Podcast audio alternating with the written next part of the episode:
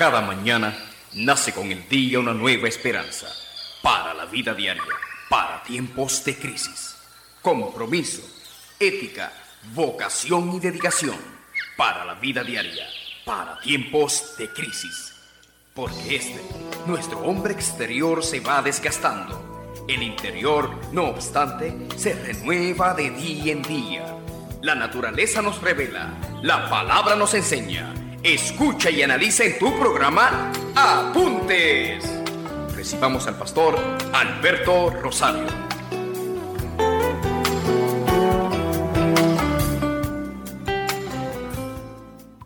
Dulces taínos, elaborados con la más alta calidad, disponibles en tiendas y supermercados. Disfruta del exquisito sabor de aquí, polvorones de almendra, mantecaditos, merengues, coquitos, cucas de jengibre, grajeas, pan mata hambre y dulces caris. Llama ahora 787-881-0742. Dulces Taínos, ubicados en Carrizales de Atillo, carretera 493, kilómetro 0.6 en Atillo. Dulces Taínos.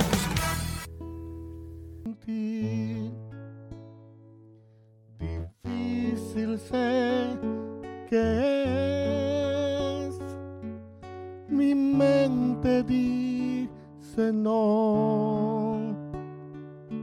No es posible. Pero mi corazón confiado está en ti. Tú siempre has sido fiel, me has sostenido. Señor, ¿sabe qué? Mira cuántas vidas están en el desierto. Pero es maravilloso saber que tú mismo dijiste, yo lo induciré, yo la induciré. Me la llevaré al desierto y hablaré a su corazón. Nada como cuando tú susurras mi nombre, Señor. Nada, Señor. Cuando puedo sentir tu brisa suave que me da refrigerio, Señor, en la fatiga, Señor. Jehová, Jehová, tú me pastorearás siempre.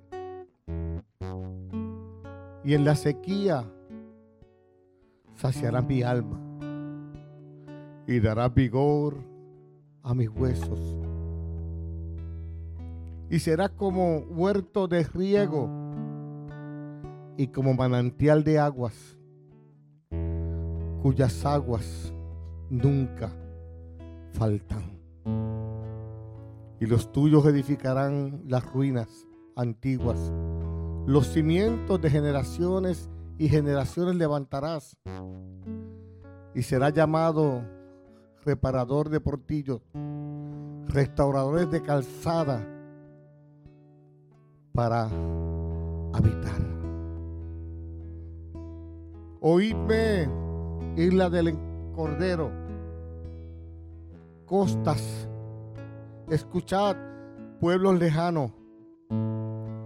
Jehová llama desde el vientre, desde las entrañas de mi madre.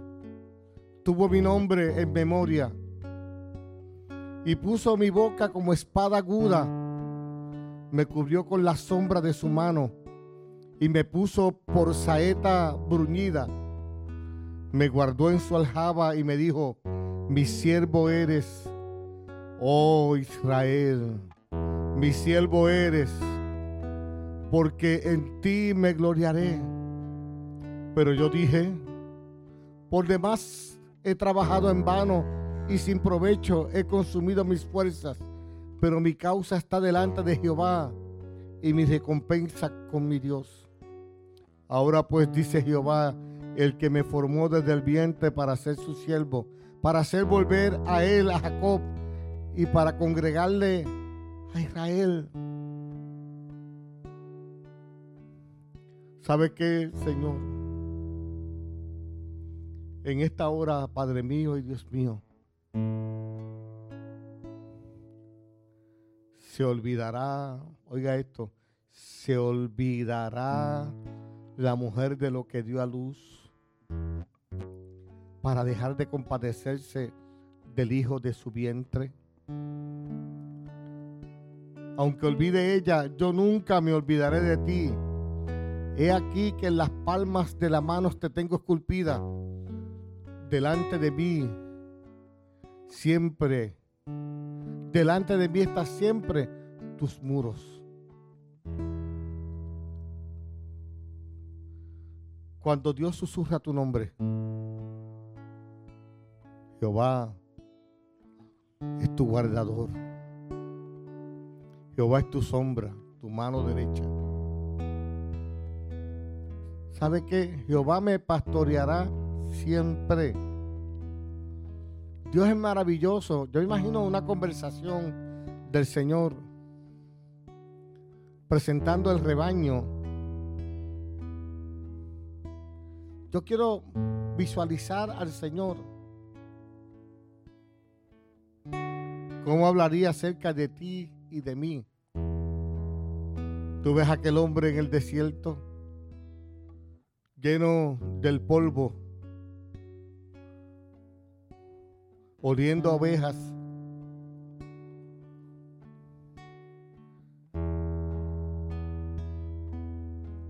amortiguado por el sol, por la fatiga, por el cansancio.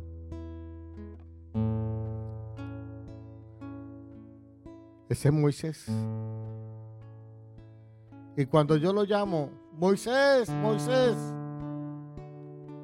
quita las sandalias de tus pies, porque el lugar que pisas es santo. Míralo, míralo como, como se estremece. Escucha cómo me canta. ¿Qué hay en tu interior? ¿Qué sientes por mí, Señor? Si yo no sé cómo me amas. ¿Y qué, qué misterio existe? Que esta dura prueba, es dura tu prueba, es dura. Es dura.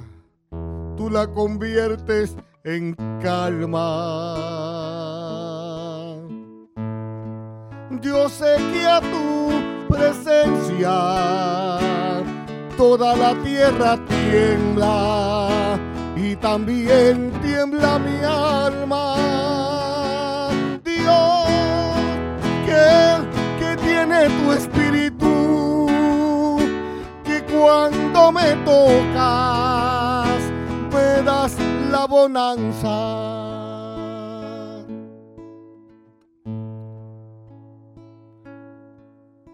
Es muy fácil levantar la voz de protesta. Tenemos una iglesia como organización. Oiga bien, yo quiero distinguir en este momento lo que es una iglesia como organismo vivo y lo que es una iglesia como organización. En el momento en que la iglesia se organizó buscando tener voz, buscando tener voto, tratando de influir a los que gobiernan, corren el peligro de ser irrelevantes.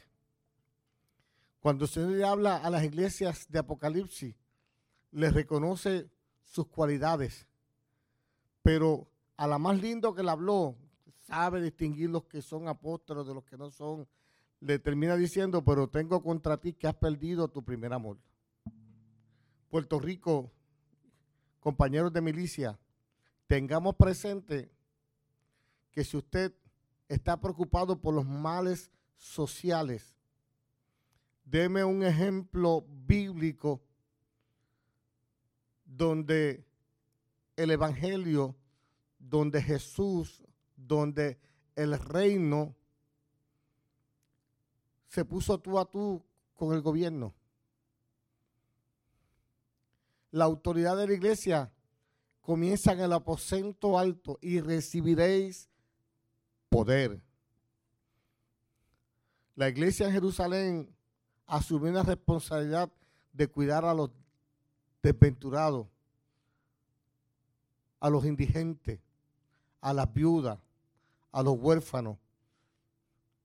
Yo desafío a que nos sentemos y hagamos un inventario. ¿Qué estamos haciendo con los 16 mil niños sin padres en este país? ¿Qué agenda tiene la iglesia para ese fin? No nos quejemos si hay unos sectores que quieren acapararlos y convertirlos en instrumentos. No tienen opción. Yo quiero una iglesia que sane al herido, que rompa cadenas, liberte al cautivo, que aclare la mente al que está confundido y que hable verdad. Hay gente que son muy elocuentes quejándose, protestándose, diciendo hay que hay que asumir una postura. La queja la crítica, el antagonismo. Mire, ahora mismo hay una disputa. Definitivamente tengo que reconocer que Trump fue el Nabucodonosor de nuestros tiempos. Un hombre con una conducta moral cuestionable, un hombre con un manejo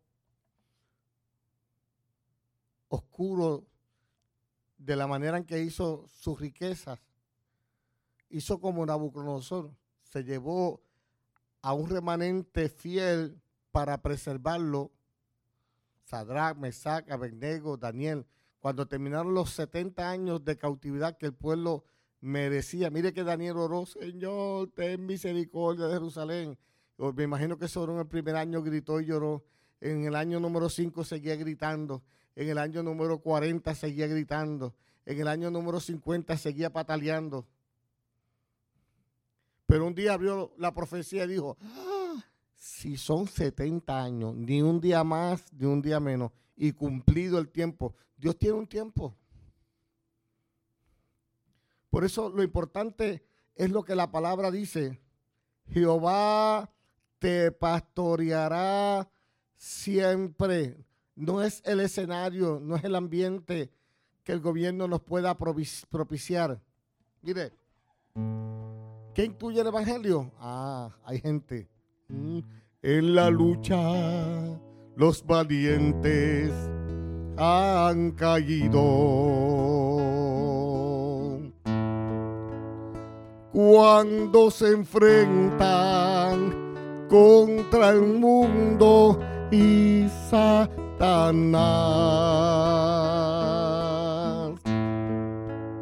Pero su sangre ha levantado el estandarte.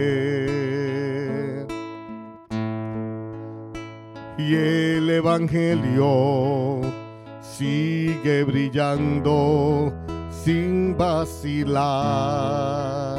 ¿Sabe qué es lo hermoso aquí? Qué hermosos son los pies sobre los montes de los que llevan las buenas nuevas de salvación. Sí, son santos, delicados en aquel día junto al Padre estarán. La Biblia dice llorando van, llorando, no van gritando, no van protestando, no van marchando, no van peleando, llorando van. La Biblia dice, mire, no, no rasgues tus vestidos, rasga tu corazón y de la puerta al altar hagamos oración. ¿Sabe lo que Puerto Rico necesita? En medio de esta pandemia, las víctimas reales son nuestros ancianos, nuestros jóvenes y nuestros niños. Y la iglesia, por no reconocer la diversidad de ministerios de ministros del ministerio de Cristo que hay en la casa, tenemos a los niños todavía aislados. ¿Usted quiere hacer algo por Puerto Rico? Mire, antes de que ese niño caiga bajo la influencia de una mente corrompida, plántele la palabra de Jehová. ¿Por qué Moisés, estando en Egipto, prefirió el vituperio, prefirió el escarnio, prefirió ser perseguido, prefirió el exilio? Porque alguien le plantó la palabra del Señor. ¿Usted sabe cuál es el mejor antídoto a la ideología, a la perspectiva?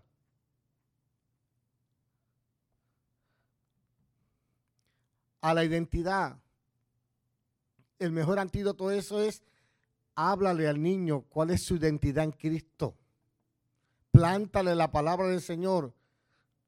Pon, pon, su vida anclada en la palabra, que no habrá nada turbulento, no habrá, no habrá palabra corrompida que pueda invadir su mente. No, pero yo ahora yo levanto mi voz de protesta y protesto por todo.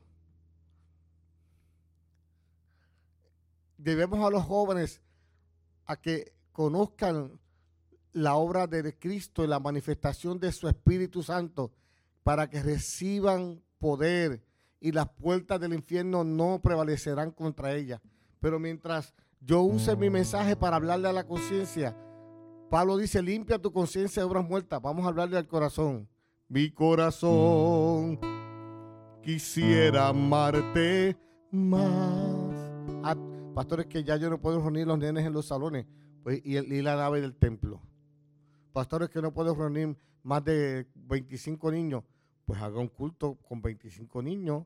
Hoy otro culto con 25 el jueves, otro grupo con 25 el sábado. Divídalos, pero abra la iglesia 24-7. Active a los líderes. Mire, en este proceso de pandemia, una de las altimañas estratégicas de un mundo que está en rebelión a Dios. Mire, la tierra fue puesta en enemistad con el hombre. El clima fue puesto en enemistad con el hombre. Los animales fueron puestos en enemistad con el hombre por causa del pecado. Pero Cristo, que es nuestra reconciliación, nos dio la palabra de reconciliación. Iglesia, busque a los niños, sáquenlos de su encierro este es el mejor momento donde ellos no pueden socializar en un ambiente posiblemente contaminado, pues qué mejor momento que salga de su casa y se reúna en el templo, pues reúna a los niños. Usted quiere vacunarlo contra la perspectiva de género, contra la ideología de género, usted quiere, usted quiere hacer combativo, eso no lo va a resolver marchando en el Capitolio ni, marchando por las calles. Eso lo va a resolver dan, darle vosotros de comer. Instruye al niño en su camino y aun cuando llegue viejo no se apartará de ella. Dejar los niños venir a mí porque de ellos es el reino. Mira, aquí dice el profeta Isaías, Jehová te pastoreará siempre y en las sequías saciará tu alma y dará vigor a tus huesos y serás como huerto de riego y como manantial de agua cuyas aguas nunca faltan. Los jóvenes, mire, alguna dinámica. Gracias a Dios nosotros llevamos siete meses y siguiendo el protocolo científico. Mire, este tema de la salubridad no es nuevo. No es nuevo. Vaya al Pentateuco, vaya a la ley de Moisés. Sí, Vaya a la Torá, al Misbah. Uno de los requisitos fundamentales de la ley era lavarse las manos. La, eh, eh, la, ley de Moisés tiene información sumamente relevante para evitar los focos de infección y de plaga y de contaminación. Y usted va a poder manifestar el reino de Dios y su justicia.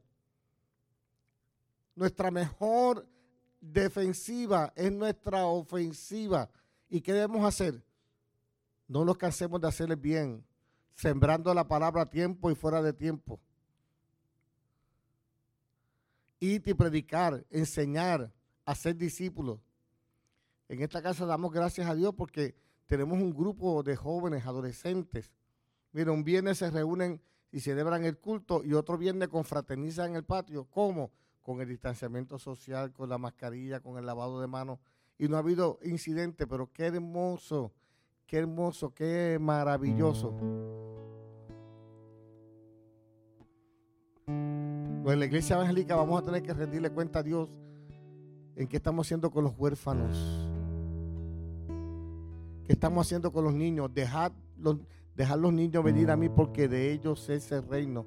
Y la pandemia, ¿qué hizo? Los que oran, los que interceden, los ancianos, los secuestró en su casa. Los niños los aisló. Los jóvenes los aisló. Mientras jugamos a la religiosidad. No estoy en un concurso de popularidad. Estoy levantando la voz. Si el oído, si el sonido no fuera cierto, cuando se tocaban las trompetas, usted no puede tocar trompetas de retirada, sonido de retirada, cuando es, es avanzada. Oídme costas y escuchad pueblos lejanos.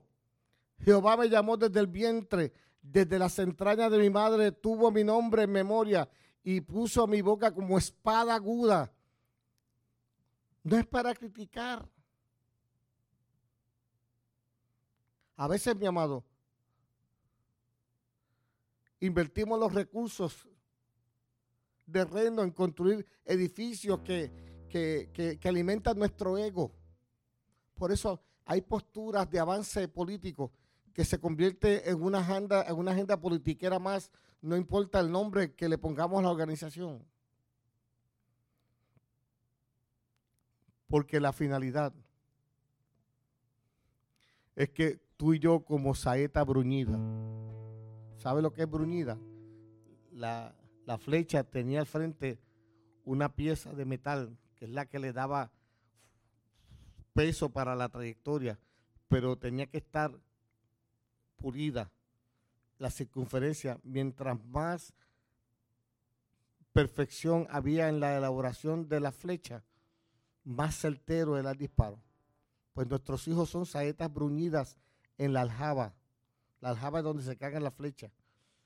Y tú y yo somos los que lanzamos nuestros hijos al mundo, pero con un mensaje de poder.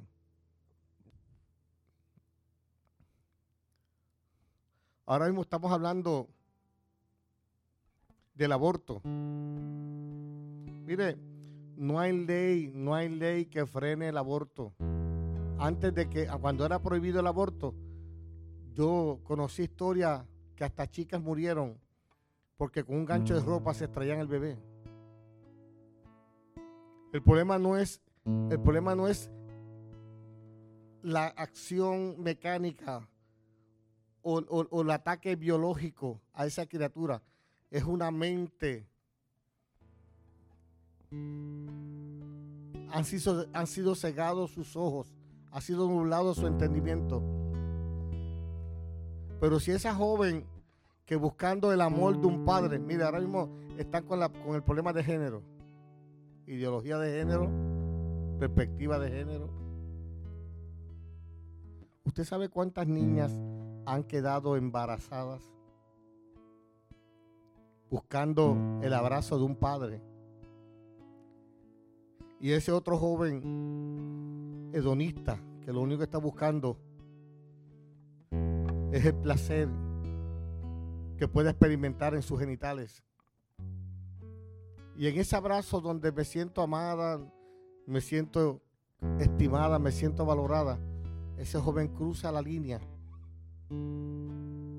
la embaraza. Y luego, el problema no es el embarazo. El problema no es la fornicación. El problema es que estamos tratando de buscar amor en el placer.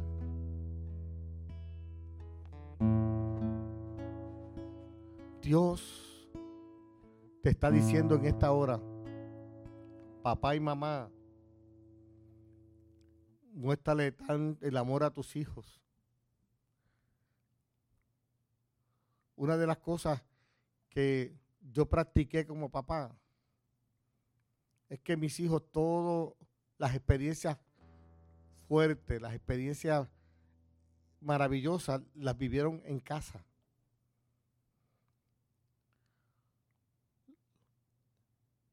Los llevé a viajar, le compré los mejores instrumentos, desarrollaron su talento musical. Ah, qué difícil.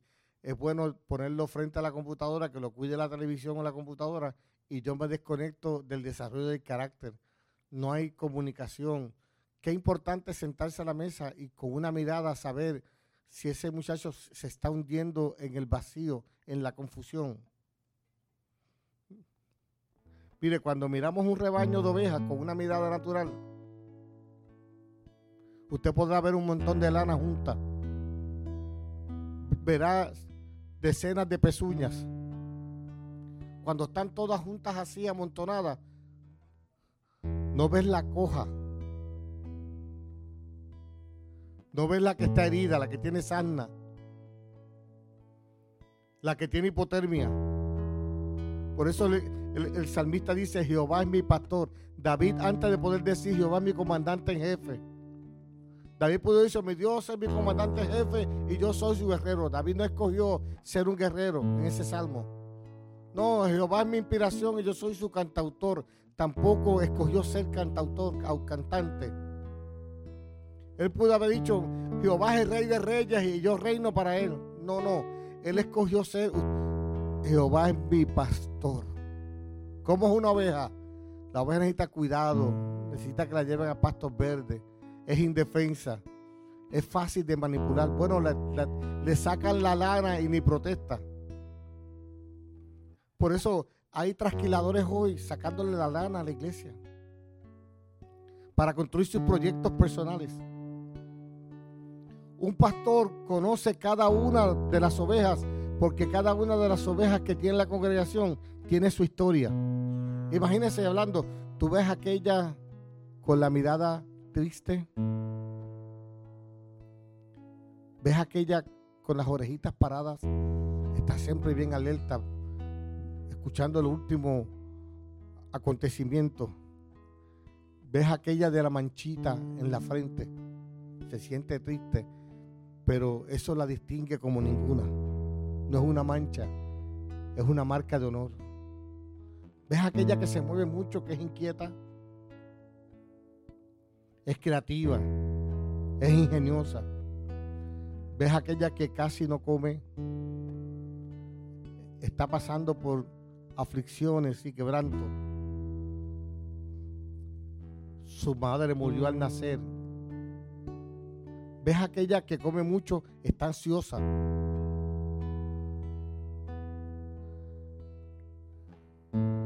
Ves aquella cariñosa, cómo frota su hocico con la otra. Se mete en problemas porque a veces frota el hocico con la que tiene sarna y se contamina. Ves aquella que se mantiene lejos, solitaria. Ha sido golpeada muchas veces por las peleas entre los carneros. ¿Ves aquella otra que camina de forma distinta? Es huérfana, no tuvo quien guiara sus pasos. ¿Ves aquella? No tiene hermano, vive solitaria. Cuando miramos una multitud, vemos exactamente eso. Una manada de humanos, un rebaño de rostro, pero un pastor Ve cada rostro diferente, cada cara es una historia. La del corazón herido, la de los ojos tristes. El pastor de los pastores te conoce. He aquí que en las palmas de la mano te tengo esculpida. Delante de ti están siempre tus muros. Me vistes a mí cuando nadie me vio me amaste a mí cuando nadie me amó. Qué maravilloso es cuando tú ves tu nombre en una placa. Qué hermoso cuando tú ves tu nombre en el diploma. Ay, si lo ves mal escrito, no lo quieres. Es maravilloso cuando tú ves tu nombre en la lista de reconocimiento, de invitados. Qué lindo cuando tú ves tu nombre en, el registro de asistencia y aparece una P en cada uno de los cuadriculados porque tu asistencia es perfecta. Qué maravilloso cuando ponen el nombre de la muchacha en la pared y se te quiere casar conmigo. Cuando ves tu nombre en un libro de historia. El salmista dice, el, libro de Isaías dice, he aquí que en las palmas de la mano te tengo esculpida. Delante de mí están siempre tus muros. No te estoy predicando un sermón, te estoy dando un recordatorio. Y me diste nombre. ¿Cómo? Yo soy tu niña, la niña de tus ojos, porque me amaste a mí, Dios. Te amo más que a mi vida, te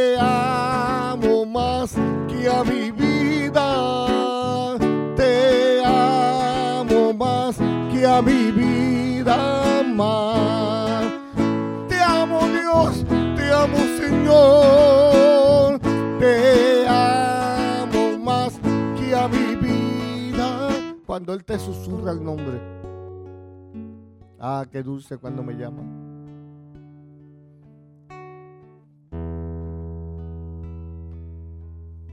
Hace años cuando compartía la voz de Pentecostés, que tenía que viajar una hora y media de ida, porque era la hora del pico del tapón y una hora y media de regreso, pagar peaje, pagar gasolina. Fue una asignación que la iglesia me dio por dos años y la hice por 14 años.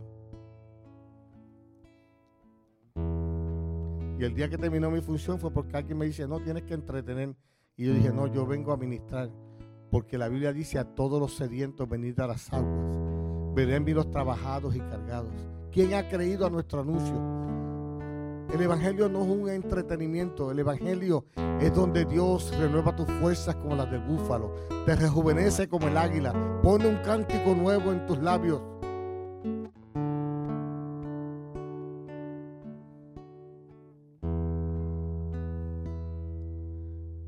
Recuerdo que en una ocasión, me pasó varias ocasiones que llegaba ya exhausto, cansado, luchando contra la congestión del tránsito, desvelado porque tenía que buscar palabras en, en oración, en intimidad con Dios para ser relevante. Ah, que muchos testimonios tengo de personas que desde la cárcel, desde el hospital. Los otros días Hace unos años hablaba con un hermano y me dijo, pastor, no sabe que yo durante varios años viajé a San Juan con mi hijo en el oncológico, con cáncer. Y cuando yo viajaba, siempre iba en esa ruta escuchando la palabra del Señor cantada, predicada, un mensaje de aliento, de esperanza. Imagínense ahora que yo en este espacio me pusiera a hablar que si Trump, que si Biden, que si Pierluisi, que si las leyes.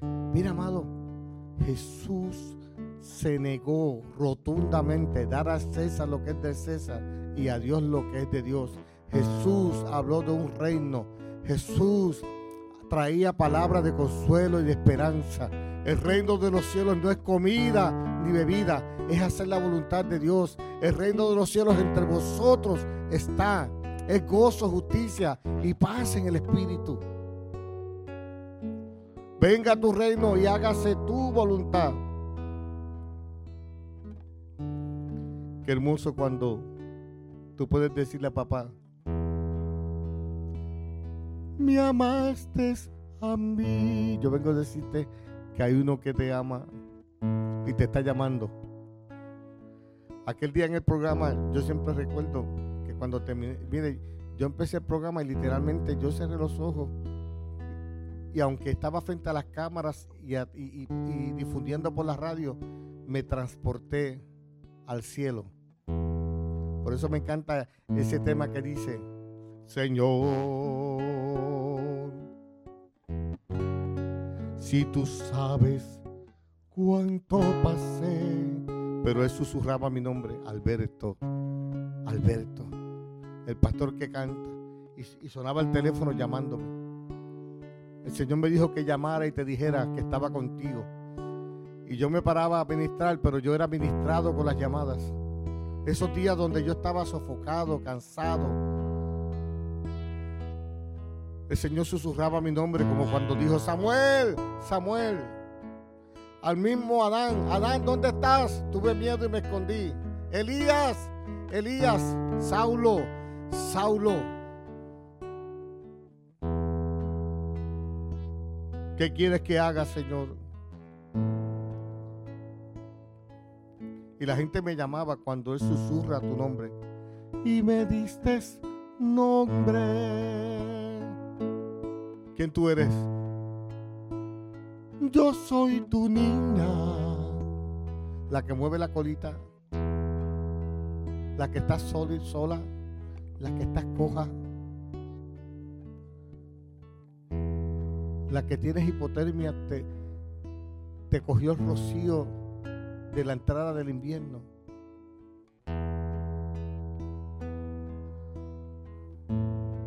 Ahí está el amor de Dios. Buscándote. Cuando tú escuchas la voz de Dios, amado, es algo que se sale del ordinario y de lo natural. Por eso Beethoven en sus últimos años él tocaba el clavicordio. Era como si fuera un teclado, pero se llamaba así clavicordio. ¿Y sabe qué era lo curioso? Las mejores composiciones Beethoven las escribió siendo sordo. Era curioso verlo tocando un clavicordio que le faltaban teclas, que las cuerdas estaban estiradas, desafinados. Eran los sonidos eran desagradables al oído. Sin embargo, tocaba hasta que las lágrimas salían por sus ojos, porque él escuchaba el sonido que debía producir y no el que realmente estaba produciendo. Cuando tú entras en el secreto con Dios y cuando tú me tocas con tu Santo Espíritu, lloro, canto y tiemblo, Dios cuando, cuando tú me tocas tu Santo Espíritu, lloro, canto y tiemblo. ¿Cuántas personas hoy están sufriendo? Dignos, desesperados, jóvenes desorientados, maestros profesores, tratando de validar, tratando de cumplir con el programa de estudio con fatiga. Y allá el estudiante tratando de responder y él tratando de cumplir una agenda. Porque al no haber contacto físico, sientes un vacío, te sientes en el desierto. Puedes experimentar como si no fueras a ningún lado. Yo no sé si en esta hora te sientes desafinado. Créame que hay momentos en que nos sentimos ineptos, insignificantes.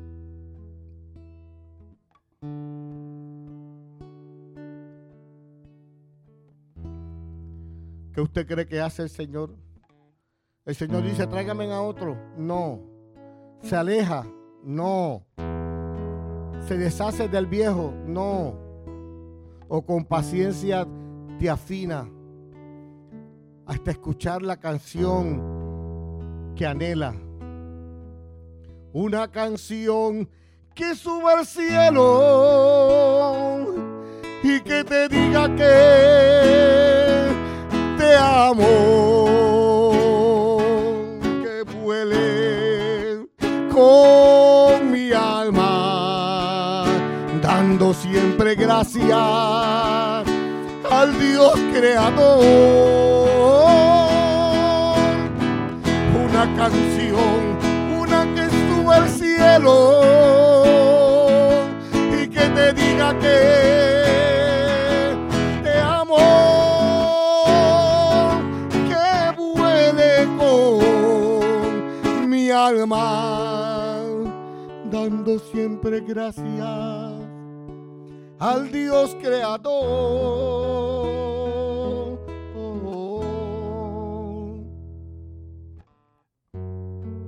Entonces se echó José sobre el rostro de su padre y lloró sobre él y lo besó. Y mandó José a sus siervos los médicos que embalsamasen a su padre y los médicos embalsamaron en Israel. Y se cumplieron 40 días de luto. Y lo lloraron.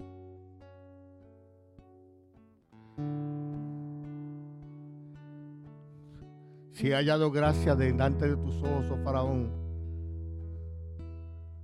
Mi padre me hizo jurar, he aquí que voy a morir en el sepulcro que cabe para mí en la tierra de Canaán, allí me sepultarás. Ruego pues que vaya yo ahora y sepulte a mi padre y volveré. ¿Sabe cuál es la, la enseñanza de este pasaje? Que aún el día de tu partida, tú estás seguro que tu futuro está en las manos del Señor.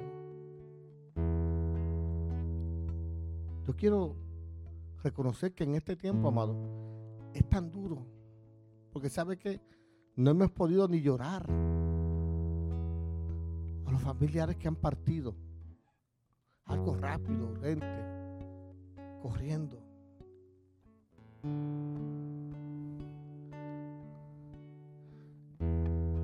Pero me llama la atención la conexión de José, que aun cuando fue llevado a Egipto,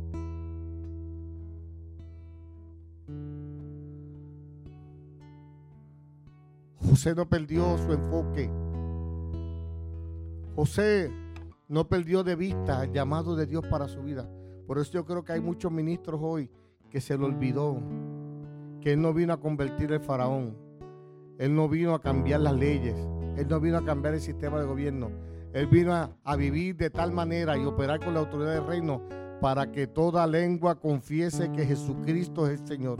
Protestando usted no va a lograr eso. Quejándose usted no va a protestar eso. Debatiendo ideas estériles, queriendo cambiar una ley cuando no cambian los corazones. Mira la, ley 6, mira, la Biblia, 613 ordenanzas en la ley de Moisés. Eso cambió al pueblo. No, mil veces no. Lo que hizo fue que lo endureció. ¿Qué fue lo que cambió al pueblo? Cuando la ley fue escrita en el corazón. En mi corazón he guardado tus dichos para no pecar contra ti. Pero tú y yo tenemos que ser como José. José fue gobernador, pero él no cambió la legislación de Egipto. Él lo que vivió a tal altura, con tal gran con tal profundidad, con tal relevancia, que su presencia, ¿sabe qué hizo en Egipto? Quitó la escasez, estableció el plan económico donde se salvó Egipto y todo el mundo conocido. ¿Qué estás haciendo tú? ¿Qué estamos haciendo nosotros? Por eso esta iglesia está enfocada en un hogar de niños huérfanos, en trabajar con los deambulantes, en trabajar con las personas que tienen problemas de adicción, en trabajar con la educación de los niños a través del colegio pentecostal, a trabajar a través de las comunicaciones. Mi amado, la iglesia es un lugar de entrenamiento, de adiestramiento, para cuando salgamos, estas señales seguirán a los que creen.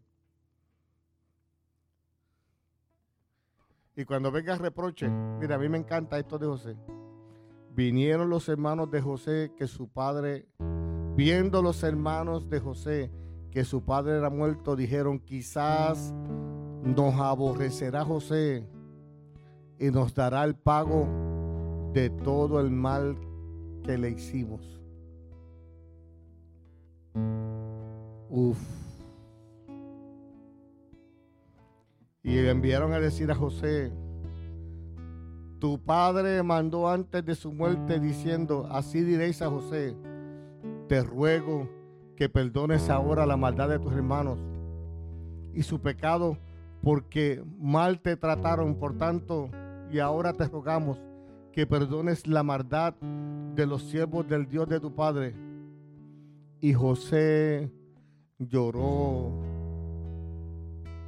mientras hablaban.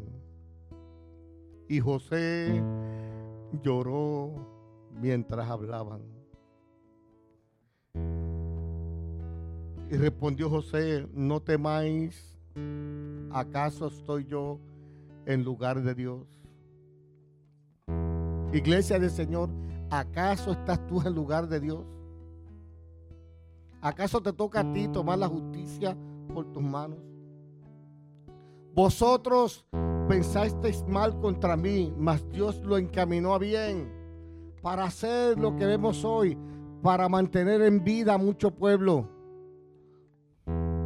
La iglesia tiene una autoridad. Mire, Pentecostés no fue una experiencia de glosolalia, de hablar en lenguas angelicales.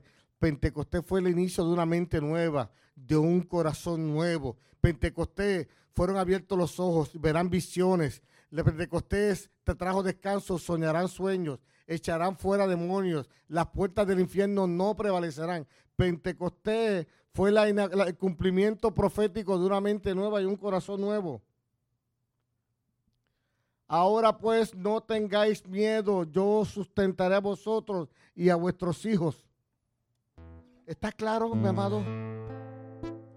Tú y yo estamos para pararnos en la brecha, no pasar juicio.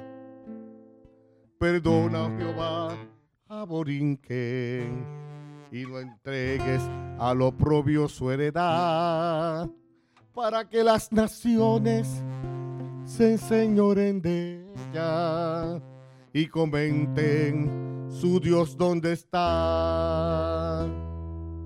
Los otros días me habló una persona por Facebook y me dijo, este pueblo lo que necesita es un tsunami, lo que necesita es que haya un terremoto, lo que necesita es que caiga el meteoro para que se arrepientan. Y yo le dije, le escribí, ¿verdad? Por Facebook, hermanita, y, y sus hijos le sirven al Señor. No, ellos son rebeldes. Ah, pues entonces hace falta que le caiga un tsunami, un terremoto, un meteoro para que se conviertan. No, pero así no. Entonces, yo quiero juicio para los demás. Eso no fue lo que dijo José.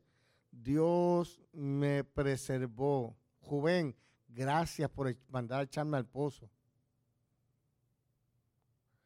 Yo creo que él le agradeció a cada uno de sus hermanos.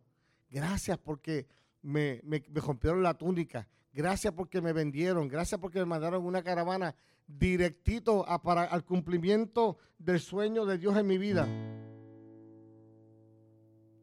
No tengáis miedo, yo sustentaré a vosotros y a vuestros hijos.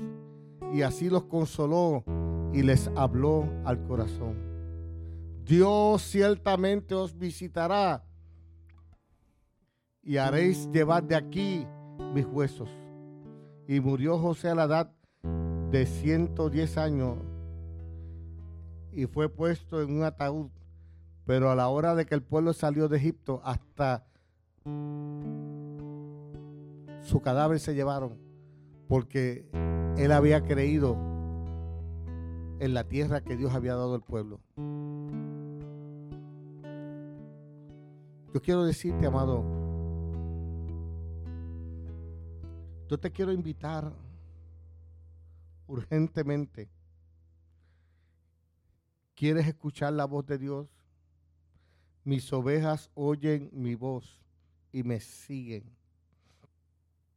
¿Estás escuchando los que quieren cautivar tu atención con un tema político? ¿O vas a hacer como Abacub? Subiré a mi torre de vigilancia y montaré guardia y allí esperaré ver qué dice el Señor y cómo responderá a mi queja.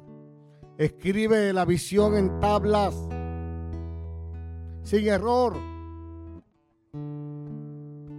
Hay un Dios que te llamó y te dio una percepción con sabiduría espiritual y no humana.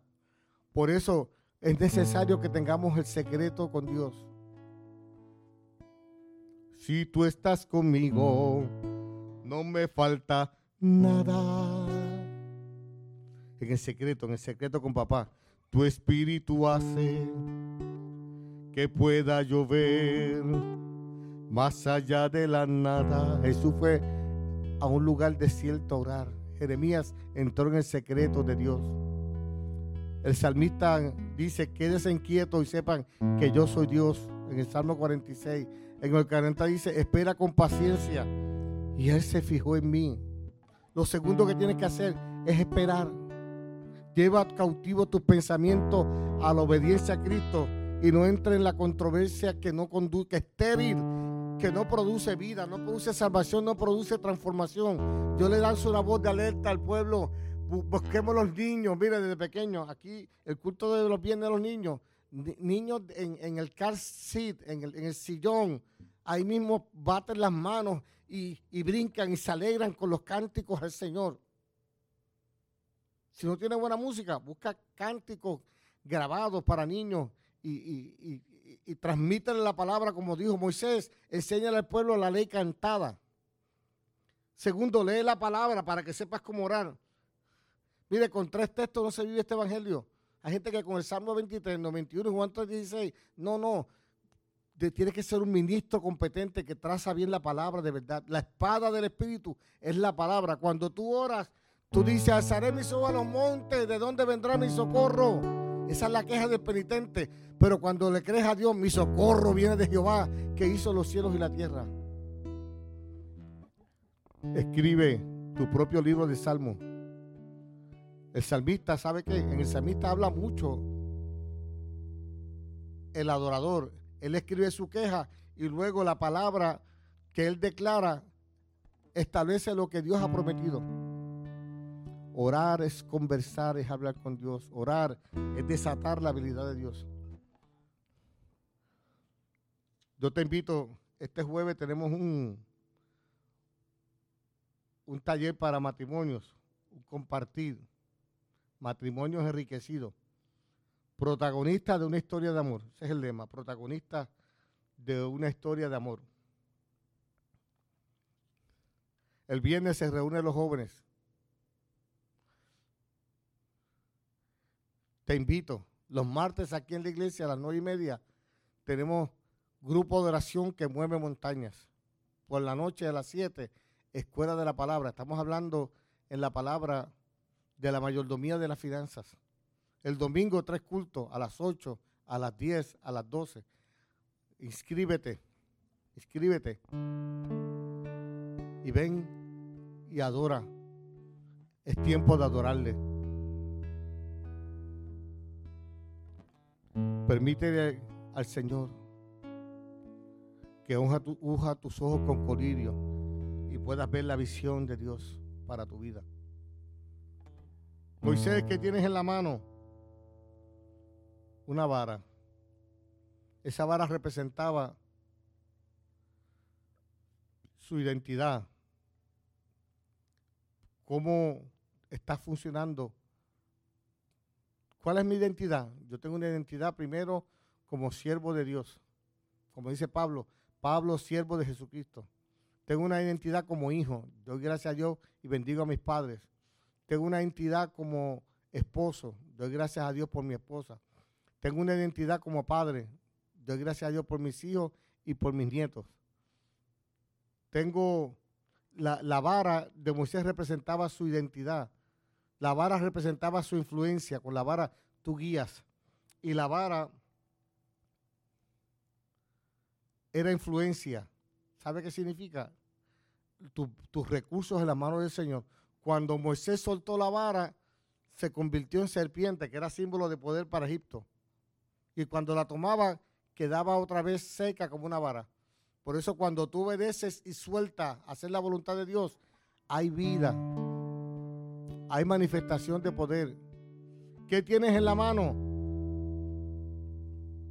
Suéltalo. Escucha la voz de Dios. Porque Moisés le entregó a Dios lo que tenía. Y cuando le entregó a Dios lo que tenía, que era la vara, lo que tenía sin vida, de repente recibió vida. Mientras estaba en su mano, estaba muerta, pero cuando la soltaba en obediencia a Dios, había vida. Por eso si me entregas tu identidad, si le entregas a Dios tu influencia, si le entregas a Dios tus activos, verás que Él trae vida. Padre, yo he predicado tu palabra y te pido en esta hora, Señor, mira los que están enfermos, mira cuántos diagnósticos de cáncer por tu llaga hemos sido curados. Yo te declaro sano en el nombre de Jesús. Papá, mira cuántos confinados están ahí en la cárcel. Jesús de Nazaret, mi cárcel de pronto se quedó vacía. Señor, Señor, mira tu iglesia. Yo quiero un rebaño donde mis ovejas se sientan seguras y llenas de paz, donde mi palabra sea su alimento. Allí quiero morar. Señor, aviva tu iglesia en medio de los tiempos. Aviva la llama de tu espíritu. Y cuando podrás decirle, papá, y cuando tú me tocas con tu santo espíritu, lloro, canto y tiemblo. Papá, Puerto Rico es la isla del Cordero.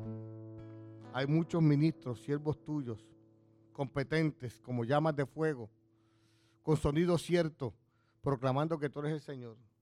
Gracias Dios por tu presencia. Gracias Señor por tu amor. Y yo sé que en esta hora tú estás sanando, restaurando y libertando.